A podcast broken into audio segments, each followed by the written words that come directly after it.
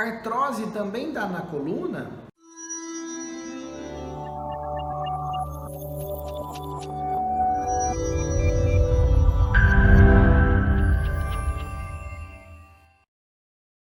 Oi, gente, eu sou Antenor Mazui, ortopedista especialista em coluna.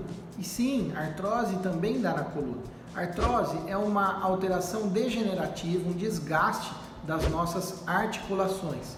Acomete joelho, quadril, tornozelo, dedos das mãos, ombro e também a coluna.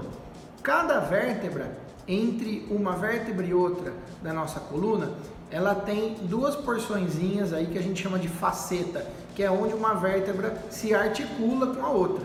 Então, sim, a coluna é considerada uma grande articulação, porque ela é formada de várias pequenas facetas. Quando essas facetas se degeneram, se desgastam, por um trauma, por envelhecimento, por outros fatores, é, ela causa artrose facetária. E essa artrose facetária pode ser muito dolorosa.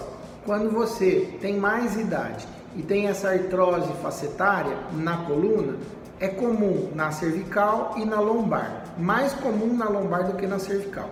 E quando você fica em pé muito tempo, vai andar muito tempo, ou faz um movimento de esticar o corpo para trás, você sente aquela dor aqui na região lombar baixa, às vezes ela até corre para o glúteo. Esse é um sintoma de artrose na coluna. Se você sente esse tipo de coisa, procure um especialista. Obrigado e até a próxima.